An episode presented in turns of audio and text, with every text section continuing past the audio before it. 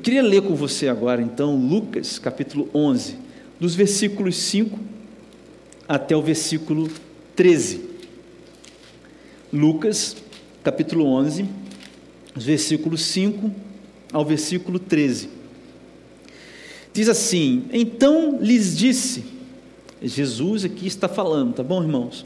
Suponham que um de vocês tenha um amigo e que recorra a ele à meia-noite e diga: Amigo, empreste-me três pães, porque um amigo meu chegou de viagem e não tenho nada para lhe oferecer.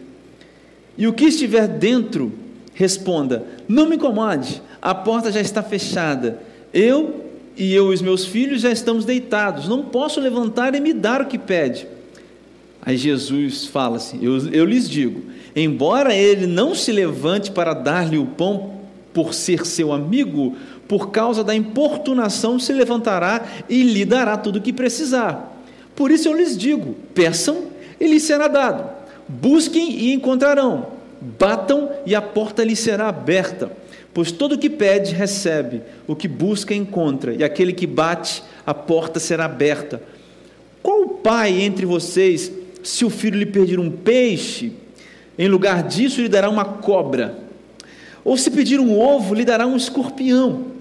Se vocês, apesar de serem maus, sabem dar boas coisas aos seus filhos, quanto mais o Pai que está nos céus dará o Espírito Santo a quem o pedir. Essa é uma parábola que Jesus conta e que Lucas registra de maneira mais uh, uh, detalhada, logo depois que ele é, ensina a oração, a oração que nós chamamos de oração do Pai Nosso, para os seus discípulos, aqueles que estavam ali em volta de Jesus. E o que eu acho incrível é que ele meio que explica a oração do Pai Nosso com essa parábola, ou ele dá um viés para o que nós entendemos ser oração ou a prática da oração. Antes de continuar, eu quero fazer uma pequena oração com você. Feche seus olhos aonde você estiver. Senhor, toma nas tuas mãos todos nós, todas as coisas, todos os equipamentos aqui, todas as pessoas que estão ouvindo, caiam por terra todas as dificuldades, no nome de Jesus. Que os corações sejam prontos, estejam prontos a receber a tua palavra como uma semente poderosa nesta manhã. Fala comigo, fala conosco, no nome de Jesus. Amém. Essa parábola, Jesus, uh, ele ele ele está contando, né, sobre a ideia seguinte: uh, um amigo, certo, chega na casa de um outro amigo chega de noite, de madrugada. Presta atenção comigo, ó. Esse amigo chega na casa de um outro amigo, de noite. Aí esse que chegou está com fome. Agora esse que recebeu não tem nada para dar. Então esse que recebeu vai na casa de outro e bate a porta. E aquele que está lá dentro diz assim: Olha, já está de noite, eu não quero mais te dar nada, estou dormindo. E aí Jesus fala: olha, então de tanto insistir, aquele que está lá dentro vai dar alguma coisa para o que está aqui fora. E aí Jesus fala assim: olha, se vocês então que são maus dão coisas boas, imagina o seu pai, o pai de vocês, o bondoso Deus que está nos céus. Cara, parece uma parábola difícil de entender, né? Estranha. Eu queria elucidar algumas coisas com você aqui na introdução. A primeira coisa que a gente tem que entender aqui nessa parábola é a questão do costume, o costume judaico daquela época. Quando uma pessoa ah, fechava a porta da sua casa, quando ela fechava é porque a porta ficava fechada. É por isso que Jesus usa essa figura na parábola dele e nesse momento da noite. Eles tinham o costume de deixar a porta aberta durante todo o dia. As pessoas não é que as pessoas não eram hospitaleiras, ao contrário, o povo era muito hospitaleiro. As portas das casas, meus irmãos, ficavam abertas durante o dia todo. As pessoas entravam. Olha, era uma falta de educação quando você não tinha nada para oferecer para aquele que chegava na sua casa querendo comer alguma coisa. Então o problema não é as pessoas não serem hospitaleiras, não. A questão é que no costume deles, quando se fechava a porta da noite, é, a, a, a, ideia de que a privacidade ali era muito importante. Então, olha, não venha aqui, não bata minha porta, respeite a privacidade. As pessoas, inclusive, dormiam perto uma das outras para se aquecer do calor. Por isso que Lucas registra essa questão de que o, o amigo que está na casa diz: Olha, eu estou dormindo aqui com os meus filhos já. Por isso que ele fala isso. Então, esse é o primeiro ponto que a gente tem que entender aqui como uma introdução e agora, ainda na introdução, a gente tem que entender que existem três personagens. Tem três focos aqui nessa parábola: no dono da casa, no amigo que pede e no amigo que chega cansado. São três personagens. Agora, já na introdução, eu posso te dizer que a, a maneira que Jesus usa para ensinar nessa parábola não é a comparação, ou seja, não é a comparação, melhor dizendo, por igualdade, mas é um contraste. É errado eu e você pensarmos que a figura do homem que está dentro da casa é a figura de Deus. Não é essa figura. Jesus está contrastando você está entendendo o que eu estou dizendo? Ele está usando uma figura para dizer uma coisa. Ele está dizendo: olha, um homem mau, ou uma pessoa que tem naturalmente o costume de fechar as suas portas, se até esta pessoa vai atender, o que dizer de Deus, que nunca fecha suas portas? Entenderam a ideia? Essa é a ideia. Então a figura do homem mau, o homem mau entre aspas aqui, aquele que está dentro da casa, aquele que não abre a porta, é para contrastar com a figura de um Deus bondoso, que não tem portas fechadas. O primeiro ponto é esse. Olha só o que diz o versículo 13: Olha, se vocês, apesar de serem maus, sabem dar boas coisas aos seus filhos, quanto mais o Pai que está no céu dará o Espírito Santo a quem pedir. Agora, o segundo personagem, o foco no segundo personagem, é aquele que bate na porta. E, e, o foco aqui, o que a gente retira desse personagem é a atitude ousada dele. Isso é muito interessante, porque não era comum alguém bater na porta da outra pessoa, como eu disse aqui agora, à noite. Então, o ensinamento do personagem, do amigo que bate na porta, é a ousadia e a insistência. Quando o nosso foco está neste homem que bate a porta, o que nós aprendemos é ousadia e insistência na oração. Versículo 8: Eu lhes digo que, embora ele não se levante para dar-lhe o pão, por ser seu amigo, por causa da importunação, se levantará e lhe dará tudo o que você precisar. E o terceiro personagem aqui, o foco no terceiro personagem, é aquele que chega faminto. É aquele que viajou, porque a ideia é de alguém que andou o dia inteiro e chega à noite e não comeu nada, é alguém que precisa receber alguma coisa. Versículo 6 diz: Olha, porque um amigo meu chegou de viagem e não tenho nada para lhe oferecer. Você entende então três personagens?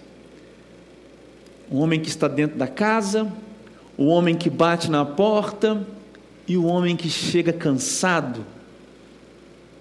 E eu penso que a interação dessas, desses três personagens nos ensinam quatro lições sobre a oração. Se você está pensando comigo hoje sobre ter fôlego de vida na, através da oração, esse texto nos ensina quatro lições sobre a oração.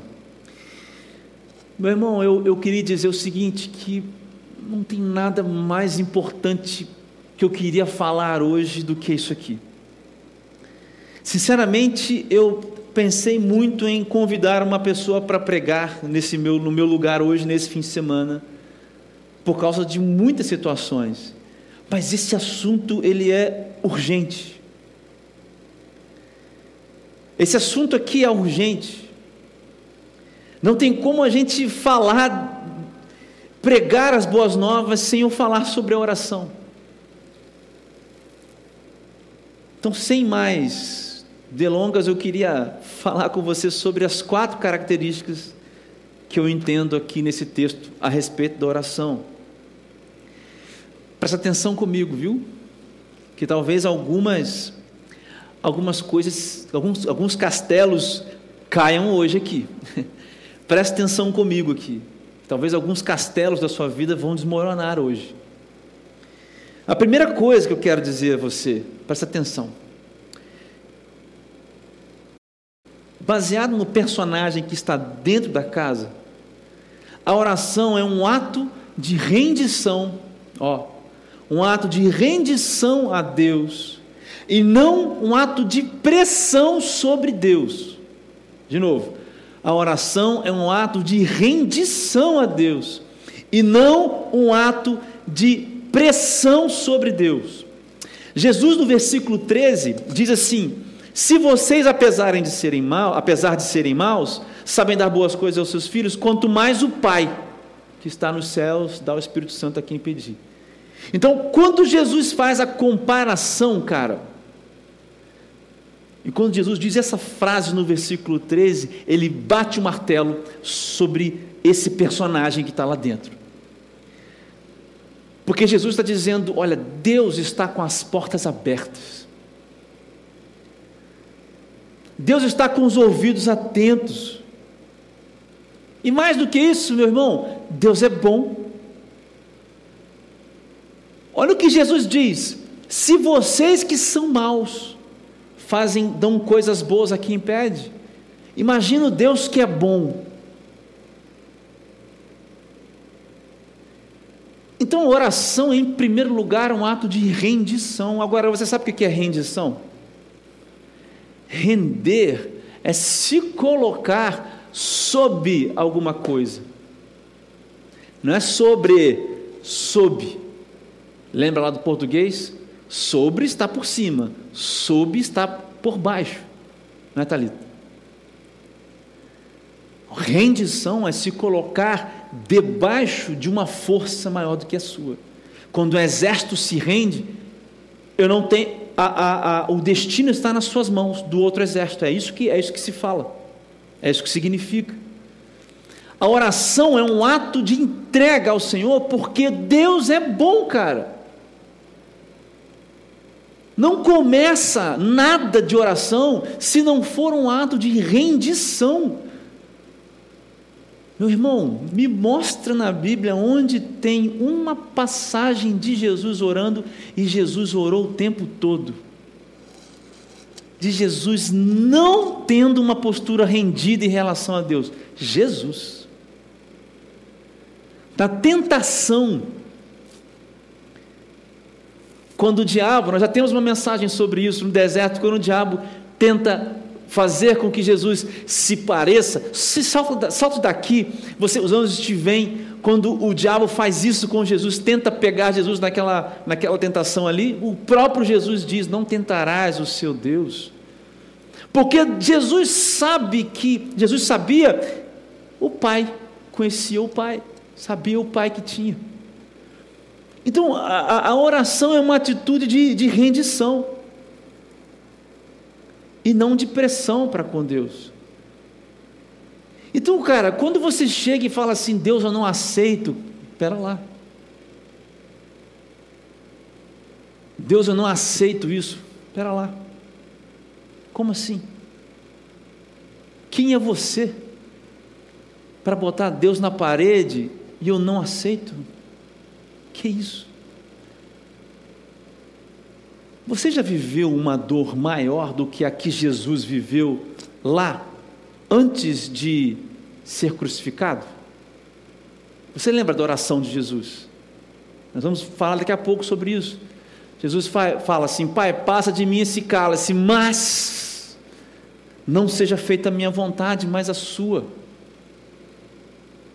A oração, cara, é um ato de rendição. Se você não ora rendido, sabe por quê? Porque a rendição é um ato de fé. Sabe o que, que o, o Moody, é um, é um escritor, um teólogo, ele fala o seguinte sobre esse texto: olha só, Jesus indicou um laço mais forte entre Deus e o homem do que entre amigo e amigo. Ele dá não somente as coisas que o homem pede, porque o homem é persistente, mas porque ele ama seus filhos. E essa frase é incrível, porque a questão é o laço que une você e Deus.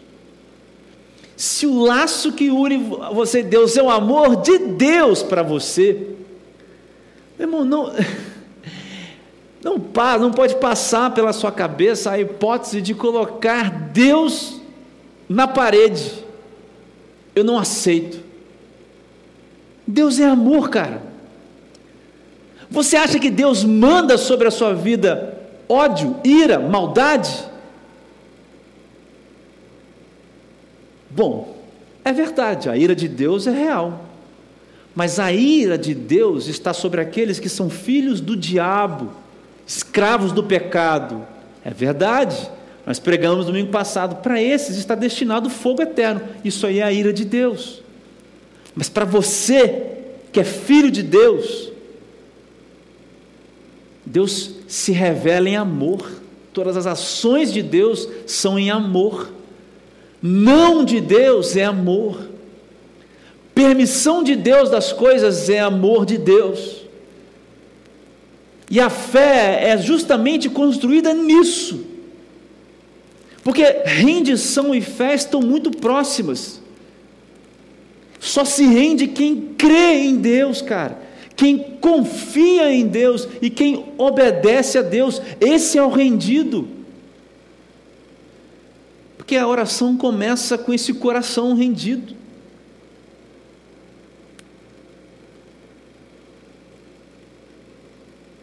Quantas pessoas, cara, talvez você que esteja me vivendo, você, eu não aceito, eu não aceito, a doença tem que sair, cara.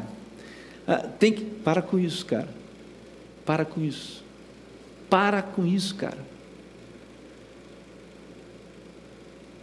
experimenta se render aos pés de Jesus. Meu irmão, se uma situação precisa mudar para que Deus seja Deus para você, então é você que não mudou, cara.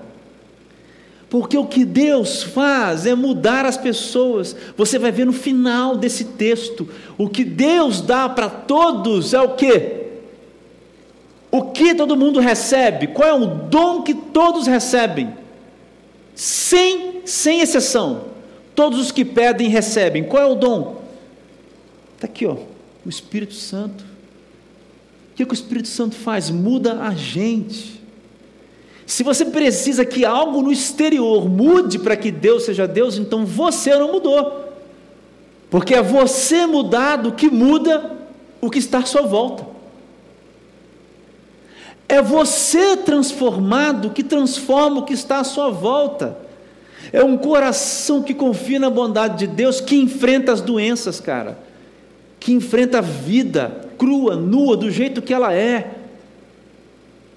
E está nela apesar dela. Porque é isso que o apóstolo Paulo ensina lá em Filipenses. Eu vivo contente em qualquer coisa porque não são as coisas que me definem mais. Desculpa eu ficar bastante tempo nesse ponto, mas é muito sério isso. Não pressione Deus, porque você não tem a mínima capacidade disso e provavelmente você não conhece o amor de Deus. Deus te ama, Deus me ama. Experimente, ao invés de pressionar a Deus, experimente chorar aos pés de Deus. Ele é especialista em colher lágrimas. O Salmo 56 diz isso, que ele coloca num pote as nossas lágrimas e escreve todas elas. Experimenta se humilhar diante de Deus, ao invés de pressioná-lo. Experimenta colocar diante dele tudo que corta a sua alma. Experimenta se render, cara. Experimenta falar: Deus está aqui, ó. Eu quero a paz que vem da Sua presença na minha vida. É isso, é isso que você precisa, é isso que eu preciso. A oração é um ato de rendição. Não se achegue a Deus sem estar rendido a Ele. Porque na verdade a rendição a Deus, cara, isso é a felicidade, cara. Dependência, rendição a Deus. Conhecer o Deus que nos ama. Meu irmão, eu, eu, eu tenho algumas experiências na minha vida, não tenho tempo de contá-las. Mas toda vez que eu entro num lugar, numa situação de vida que eu tenho medo, eu falo: Mas espera aí, cara. Eu tive o privilégio de ver a bondade de Deus me guiando, cara. Aí eu oro, peço forças. Aí eu oro e choro. Aí eu oro, me esparramo. Eu oro, fico triste também, porque nós somos humanos, cara. Ninguém aqui é um robô. Mas eu oro sabendo que Deus é bom. Eu me rendo. Eu me rendo. Por favor, não pressione Deus. Segunda coisa que eu aprendo aqui é com um amigo que está batendo a porta. Cara, a oração é uma arma. E nós estamos em guerra. Versículo 5 diz o seguinte: Então lhes disse: Suponham que um de vocês tem um amigo e que recorra a ele aonde? Ó, à meia-noite Cara, Jesus não falou meia-noite à toa, não, cara. O, o amigo que está chegando cansado, tá certo? O amigo que está chegando cansado, está chegando meia-noite. Então o cara vai bater na porta do outro meia-noite, no horário mais impróprio. E sabe o que esse meia-noite significa para mim? Que é uma situação difícil, que é uma situação complicada. A oração é uma arma, porque nós estamos em guerra. Agora, essa arma, cara, não fere pessoas. Essa arma não é para ferir as pessoas. Não é para Deus, é, é, não é para ter virada. E quem me humilhou vai, vai ter que beijar os meus pés. Nossa, isso é, a, isso é a antítese do Evangelho, cara.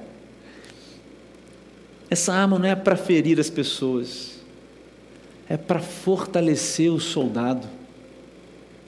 A oração é uma arma que fortalece você no campo de batalha. Olha só Mateus 26, 41. Jesus lá, tá certo? Está tá indo orar à noite porque logo, logo ele vai ser preso. Aí é naquela situação que ele encontra os discípulos dormindo. Vai volta, os caras estão dormindo. Aí ele diz assim: Olha, vigiem e orem para que não caia em tentação. O espírito está pronto e a carne fraca. A palavra vigiem no grego, a ideia é o seguinte: olha, estejam alerta. A ideia é de alguma coisa que está iluminando na escuridão. Estejam alerta, não baixem a guarda quando a noite chegar. Olha só, cara, a ideia. Não é vigiar quando o sol está se pondo, é vigiar quando não se vê as coisas, quando a situação é contrária, adversa. Não baixe a guarda quando a noite chegar. É por isso que a oração é uma arma, porque ela fortalece o soldado. A situação é de guerra, meu irmão. A situação é difícil. A situação é se alimente ou morra no campo. É por isso que a oração é, é, é fôlego de vida para nós que somos filhos de Deus. Quem não ora está morto, é um soldado abatido. Ponto. Agora, contra quem nós estamos lutando? Se é uma guerra, contra quem? Contra Deus? Que assim, ó, botar Deus na parede é uma luta contra Deus. Luta, luta contra Deus. Nós estamos lutando com as pessoas, é com as pessoas que são ruins para a gente, que, que humilham a gente, que pisam a gente, é contra essas que a gente está lutando. Também não, cara. Contra quem está lutando? Eu creio que nós lutamos contra nós mesmos. Nós estamos lutando contra o pecado. Nós estamos lutando contra o pecado. Contra o que o diabo faz nas nossas mentes. Você lembra do texto de Efésios? que diz que nós não estamos na luta contra sangue nem contra carne, mas contra os principados e potestades do ar. Isso está em Efésios, no capítulo 6, a partir do versículo 10. E como é que é essa luta, cara, contra o diabo? É sai Satanás, sai Satanás, está repreendido? É isso também. É isso também. Mas é muito mais na prática da vida é contra as coisas que o diabo coloca nas nossas mentes. Lá em Tiago, capítulo 1, quando Jesus explica provação e tentação, ele explica, uh, desculpa, desculpa, Jesus, perdão. Lá em Tiago, eu falei Jesus, nem estou lembrando, mas lá em Tiago, capítulo 1, quando nós vemos a Bíblia explicando a respeito da tentação e da provação, nós, nós, nós entendemos muito claro ali nas palavras uh, que a provação é algo que Deus manda para nós, mas a tentação é algo que o diabo coloca na nossa frente. Agora, a questão da tentação é encontrar um coração que está, cara, fazendo, é, tá magnetizando ali, eletromagnetismo, sabe? Física. Quando você está na mesma frequência do pecado, vai fazer assim, ó, colou. Essa é a guerra. Essa é a guerra. E como é que se descola? Porque o pecado é natural para mim, para você. Eu e você somos caídos, corrompidos. Como é que descola o pecado? Cara, uma das chaves é orar. Uma das chaves é orar porque ela, ó, separa. Quando a tentação vem, o diabo coloca as tentações em volta da gente, o nosso coração não está nessa frequência, não, cara. Eu posso te falar uma verdade? Isso aqui é a maior verdade que existe, porque eu, eu vivi isso muito fortemente na minha conversão. A vida foi depois, depois de um tempo, eu fui trabalhando muito e eu fui perdendo um pouco o tempo de oração. E cara, como o diabo vem e como o pecado vem tomando espaço. Até que Deus abriu minha mente. Olha, não, não, não falha na, na oração, não. O que, que a oração faz, cara, com a gente? Ela nos livra cada dia a mais de nós mesmos e nos aproxima mais de Deus. É porque assim a oração, ela faz você parecer mais com quem, cara, com Jesus. Sabe quando Paulo fala lá em Coríntios 11:1, 1 Coríntios 11:1, ele diz, lembra? O que que Paulo fala? Sede meus isso, imitadores, assim como eu sou de Cristo. Você quer imitar Cristo? É aqui na oração que a gente recebe de Deus e vai se transformando, vai deixando a gente pelo caminho, vai tendo mais de Deus em nós, e é por isso que o pecado vai se afastando, porque, cara, olha, aonde Deus habita, o pecado não habita, não, cara. Sabe, eu poderia falar da oração aqui sobre, ah, você tem que conversar com quem você relaciona, você está cansado de ouvir isso. Mas a oração é muito mais do que uma conversa. A oração é muito mais do que uma conversa de amigos. É claro que nós somos amigos de Deus, mas a oração, além de ser um ato de rendição, é a arma que nós temos na guerra que vivemos. Terceira, terceira lição que eu aprendo aqui nesse texto, também com o amigo que está batendo. Olha só, oração precisa ser insistente. Cara, oração precisa ser insistente. Versículo 8: Eu lhes digo que, embora ele não o faça por amizade, ou seja, embora a pessoa que está dentro da casa retribua por amizade, não o faça por amizade. Se você continuar a bater a porta, ele se levantará e lhe dará ah, o que você precisa por causa da sua insistência. Essa aqui é a versão, nova versão transformadora, né? O que, que significa essa palavra insistente? É chato? Não, não é chato não, cara. A palavra insistente tem a ver com duas coisas: constância e urgência. Constância e urgência. A oração tem que ser insistente, ela tem que ser constante e urgente. Olha só. Efésios 6, versículo 18.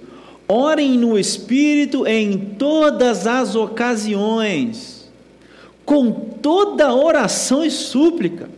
Tendo isso em mente, estejam atentos e perseverem na oração por todos os santos. O apóstolo Paulo dizendo aos crentes de Éfeso: olha, tem que orar o tempo todo. Agora, a constância na oração tem a ver com o negócio que eu inventei alguns anos atrás. Se eu fosse coach, eu ficaria, ficaria rico, porque eu inventei um negócio muito legal. Eu chamo de teoria 3D, tá? Eu inventei isso nem porque, gente, isso veio na minha cabeça um dia, mas cara, tem a ver aqui, ó. Para você conseguir as coisas na vida, né, os objetivos: determinação, dedicação e disciplina. Determinação, dedicação e disciplina. Tem que determinar uma coisa tem que decidir uma coisa. Constância tem a ver, eu decido, eu vou orar três vezes, duas vezes, uma vez por dia, mas eu vou orar. Decidiu, determinou. Você tem que se dedicar a isso. Não dá para orar três vezes por dia se você trabalha 20 horas por dia, porque ninguém aguenta. Não é para você entregar para Deus lá na hora de dormir, ajoelhou 10 segundos, Deus, estou cansadão, Está rolando hoje não, está de boa que você conhece. Pá, vou dormir. Isso aí é falta de dedicação. Você precisa se organizar para a oração sua ser constante, cara. Tem que ter, de repente, um relógio, bater no seu relógio. Eu vou te dar uma dica minha. Eu gosto de orar na hora do almoço. Sinceramente, cara, na hora de dormir na hora do almoço. Porque eu venho às vezes para o colégio, fecho as portas, fica aqui, ninguém liga para cá, ninguém aparece. A hora do almoço é uma boa hora para você orar, dedicação, e você tem que ter disciplina. Você acha que a oração é, algum, é orar todos os dias é sempre um ato de extrema alegria? Eu estou sempre disposto.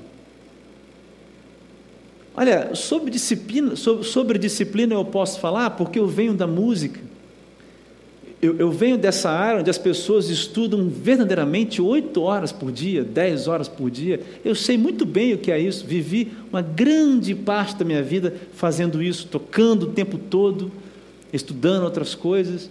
Disciplina não tem nada a ver com vontade, sabia? Disciplina não tem a ver com vontade. E não tem nada errado quando você não tiver vontade de orar. Mas é justamente aí que a chave vira. É quando você não tem vontade, mas eu preciso orar. Disciplina é isso, cara. Então, se você não tem determinação, nem dedicação e nem disciplina, não tem constância. E se você patentear a minha teoria 3D, fala comigo. Brincadeira, gente. Sem dedicação, sem determinação, desculpa, sem determinação, dedicação e disciplina não tem constância. Agora, a oração também precisa ser urgente, cara. Olha o, que o, olha o que Jesus diz nos versículos 9 e 10. Olha que maneira de entender esse texto diferente. Por isso eu lhes digo: peçam e lhes será dado, busquem e encontrarão, batam e a porta lhes será aberta, lhes será aberta. Pois todo que pede, recebe, busca, encontra, aquele que bate, a porta será aberta. Sabe, esse texto aqui, uma das aplicações desses dois versículos é a progressão dos verbos. Ó, alguém que pede, busca e bate. Existe uma progressão no sentido da urgência. Porque você pede alguma coisa, agora você precisa um pouco mais, você busca alguma coisa, e agora você está desesperado, bate na porta. A explicação de Jesus é incrível. Porque ele está falando da urgência da oração. A oração é urgente, cara. Tem que ser hoje, tem que ser agora. Meu irmão, você está fragmentado por dentro. A oração é urgente para você, cara. Você está destruído por dentro. A oração é, é urgente para você. Você está alegre, feliz demais. Você atingiu uma meta, Deus te abençoou. A oração é urgente para você. Porque não tem um de nós que está fora do peça, do busque e do bata. Nenhum de nós, nenhum de nós. A medida da oração, olha só, isso aqui, a medida da oração não são as manifestações espirituais espetaculares. Esses três verbos, eles me ensinam uma coisa: que a medida da oração não é rodopiar, falar em línguas, visão, profecia, meu querido, não é isso. Mas não é, com certeza, não é isso. A medida da oração tem muito mais a ver com marcas dos joelhos, eu sempre falo isso. Madrugadas e lágrimas em silêncio. Essa é a medida da oração. A urgência da oração, ela se revela aqui, ó, na marca no joelho, cara. No secreto da madrugada ou da hora do almoço que você fica com Deus, nas lágrimas que só Deus sabe que você derrama. É aqui que se revela a urgência, é aqui que se revela o peça, o busque e o bata. A oração é isso. As manifestações sobrenaturais, elas são importantíssimas, é claro que são, é óbvio, é lógico que são, e acontecem entre nós, mas isso são consequências, e não definem uma vida de oração em hipótese alguma. Essas coisas podem acontecer? Pode. Acontece. Acontecem comigo? Acontecem também mas elas não medem a minha vida de oração com Deus, nem perto.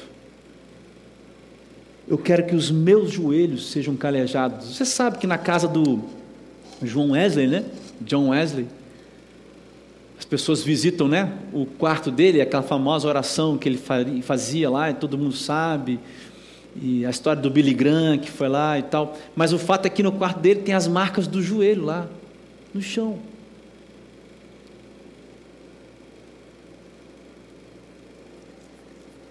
A oração tem que ser constante e urgente. E a urgência está aqui, cara.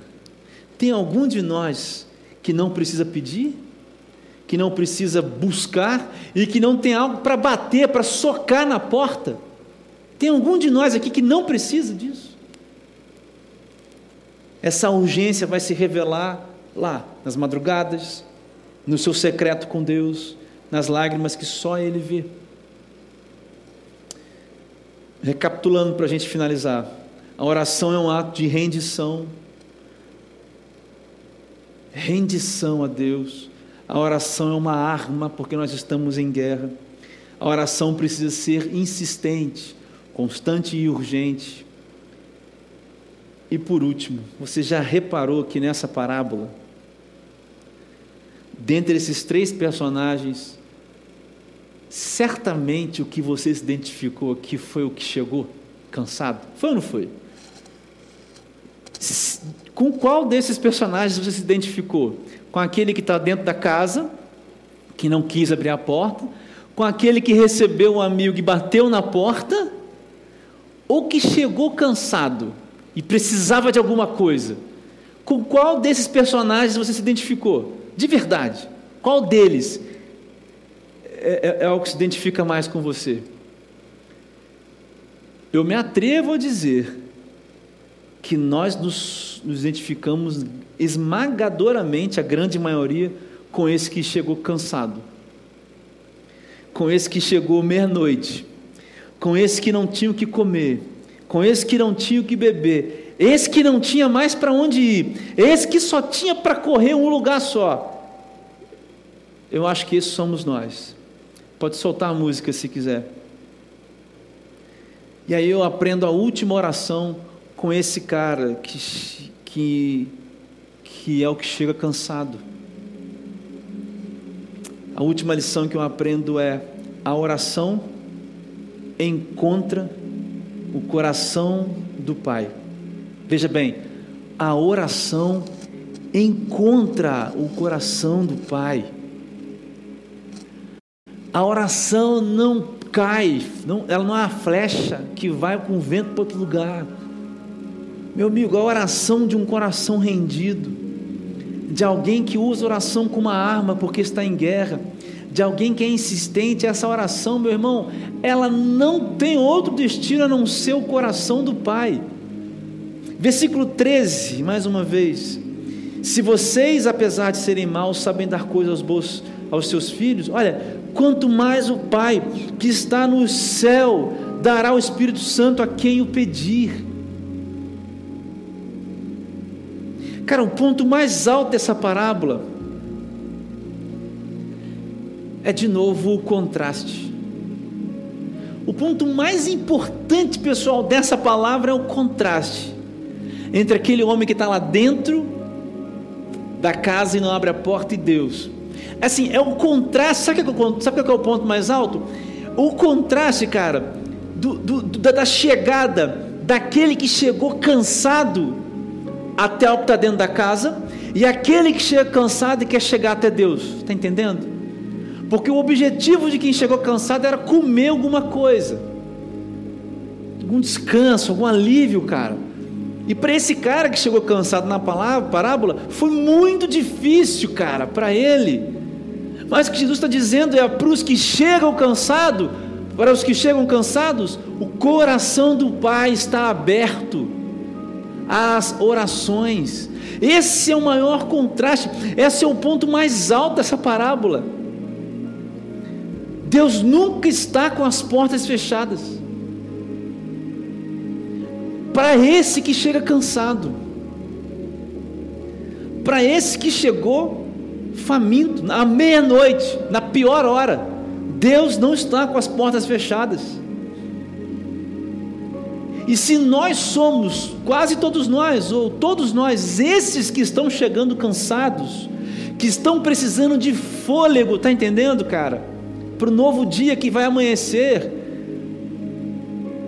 Cara, saber que Deus está com as portas abertas é algo libertador.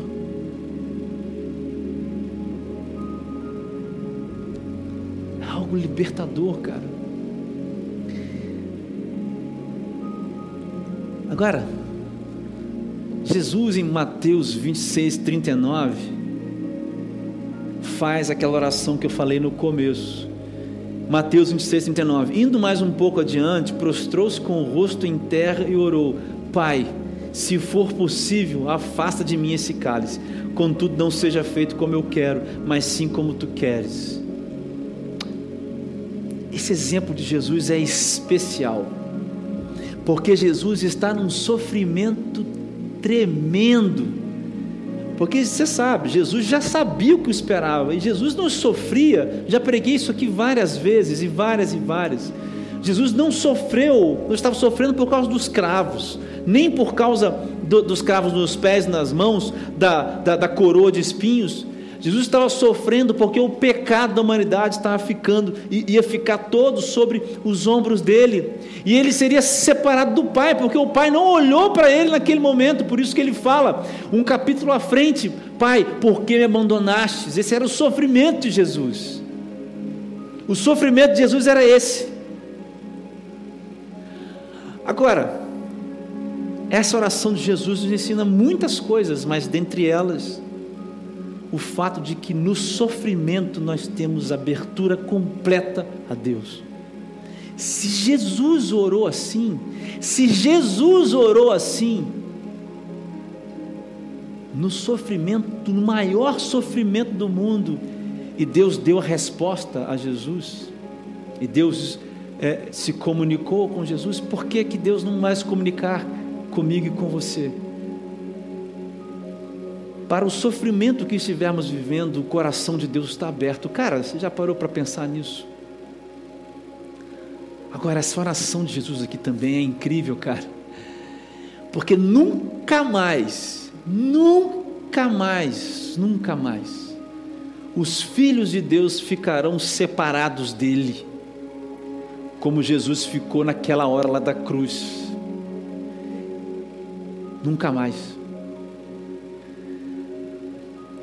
E é por isso, cara, que se você orar agora, Deus vai ouvir sua oração. Porque o que separava, Jesus levou. Essa oração aqui, ó, que Jesus fez, ela mostra para mim para você o peso que ele teve que carregar. É o peso da porta fechada, que agora está sempre aberta. Para os que são filhos de Deus, as portas estão sempre abertas, o coração de Deus está sempre aberto, os olhos do Senhor sempre atentos, os ouvidos do Senhor também sempre abertos, as mãos do Senhor também sempre sobre, é, sobre nós. Então, qual é o sofrimento? Você está chegando cansado de quê? Não tem que passar por mim, não tem que socar a porta de outra pessoa Nós somos maus. E mesmo que você viesse aqui, eu oraria com você. Agora imagina Deus, que é o dono de toda bondade, que é o criador do verdadeiro amor, que é o amor. Então, cara, seja qual for a viagem que você está, da viagem que você está vindo, seja qual for o cansaço dos pés que você tem, seja, seja a fome que você tenha, o caminho é direto com Deus, a ligação é direta com Deus, e o coração de Deus está aberto, e, as, e os olhos de Deus também, e os ouvidos e as mãos de Deus, agora mesmo para você. Mas por fim, essa parábola também me faz uma, me faz uma pergunta, me faz fazer a mim mesmo uma pergunta: o que, que é mais importante eu pedir, cara? Já parou para pensar nisso? O que, que é mais importante pedir?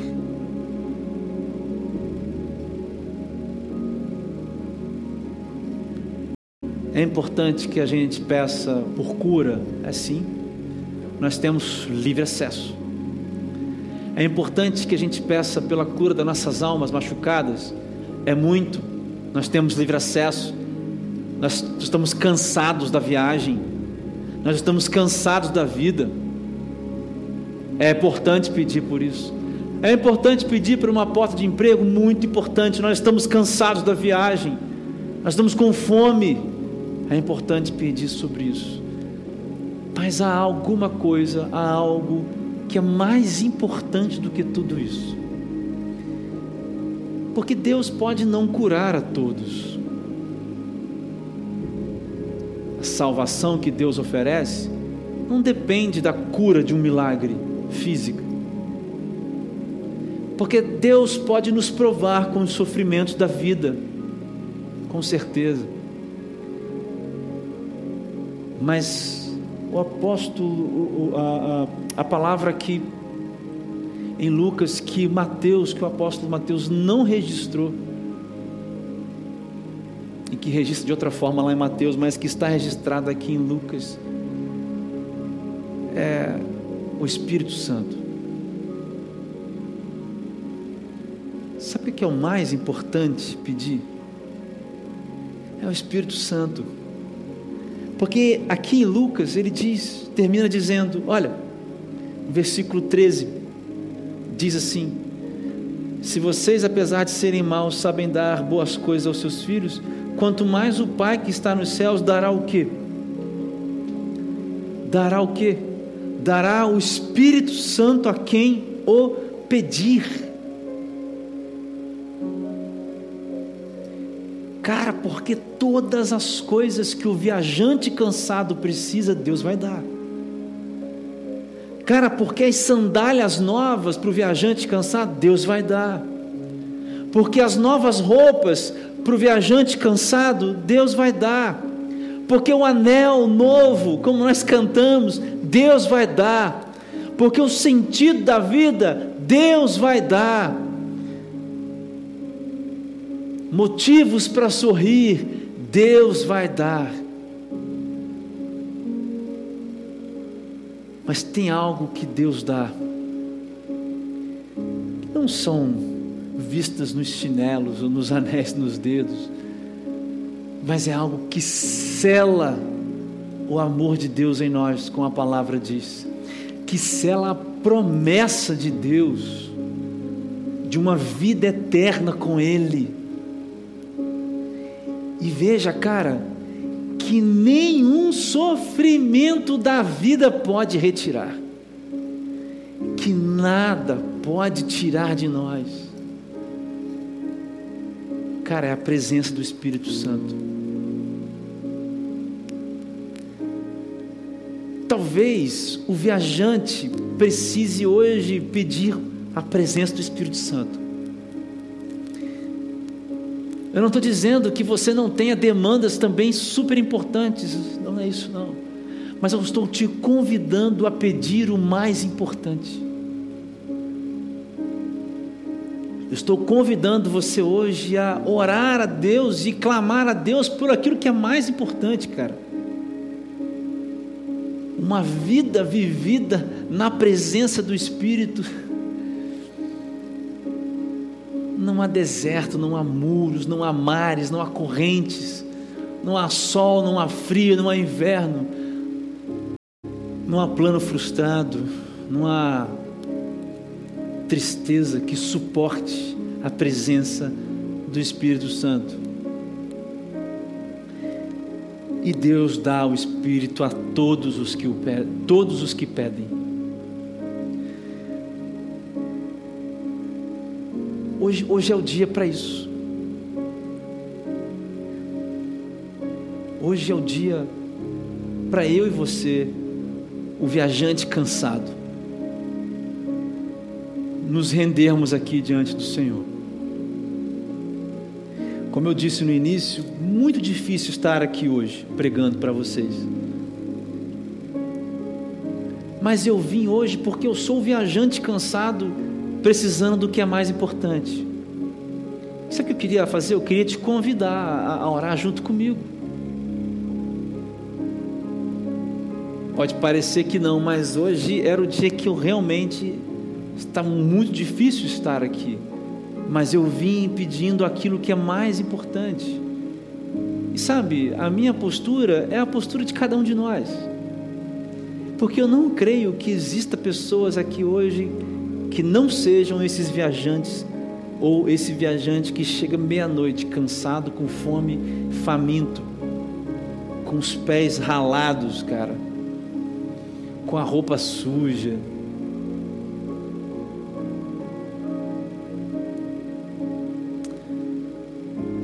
É hora da gente pedir aquilo que é mais importante.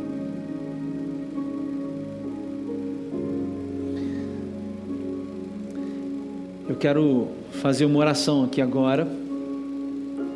Eu vou inverter a ordem. Eu quero orar pelas pessoas que são filhos de Deus, cara.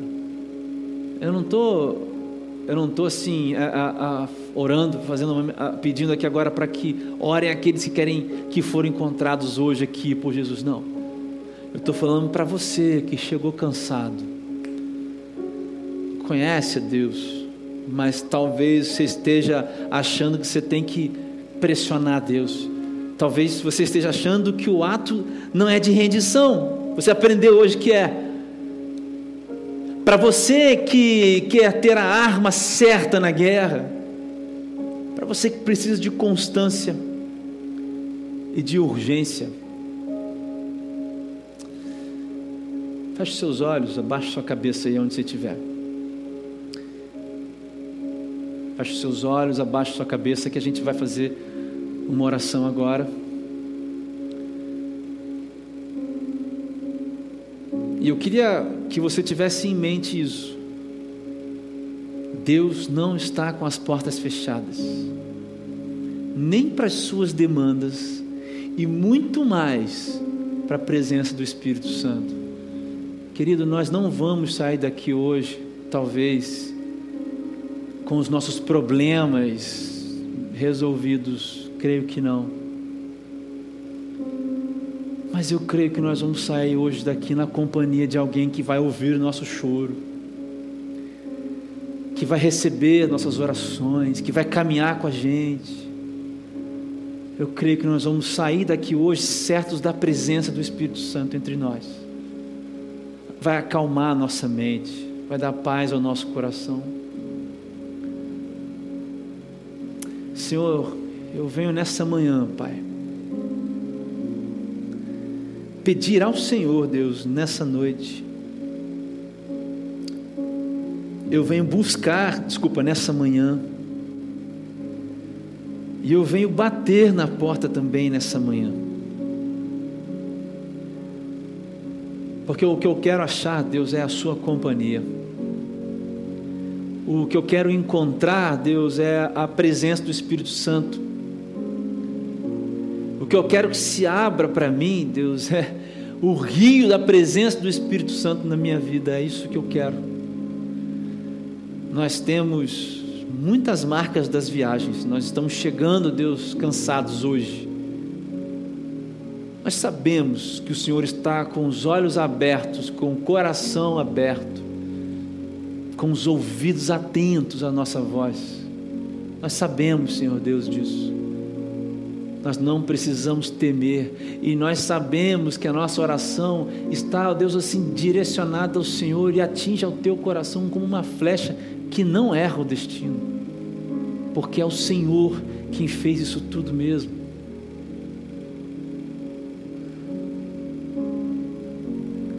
Mas nós precisamos, ó Deus, sair daqui hoje com pão, com alimento. Por favor, Deus, fortalece a presença do Espírito Santo nas nossas vidas. Refaz os caminhos, Pai. Refaz as trajetórias de vida nessa manhã.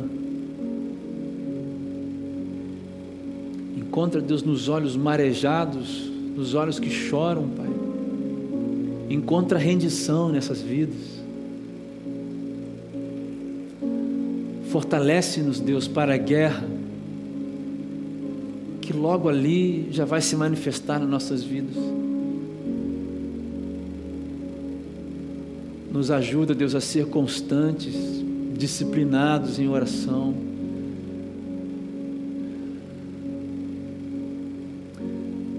tua presença, Deus, é o que basta para a nossa vida. É por isso que mais uma vez eu te peço, nós pedimos ao Senhor o Espírito Santo nas nossas vidas. Dá-nos a paz, dá-nos o conforto, o consolo e o confronto que só vem do Espírito Santo. É no teu nome que eu oro, Pai nome de Jesus, no nome de Jesus que eu oro. Amém. Querido, ainda eu quero fazer uma outra oração. Talvez você não conheça é, o Evangelho, não conheça nada da, da fé cristã, mas eu quero pedir a você, que eu quero convidar você que abaixe sua cabeça, feche seus olhos e ore também junto comigo. Talvez a palavra tenha encontrado, talvez você nunca tenha feito uma oração a Deus, e talvez a palavra tenha te encontrado hoje, então eu quero orar com você. Senhor Deus, eu entrego esses nas tuas mãos, que estão descobrindo um Deus do universo que os ouve. Nesta hora, Pai, escreve esses nomes no livro da vida com o sangue de Jesus Reserva, Deus, o lugar deles, ó Pai. Na verdade, mostra a eles o lugar que já está reservado. Desde a fundação do mundo, é esses que são os teus filhos. No nome de Jesus, Pai. No nome de Jesus. Amém.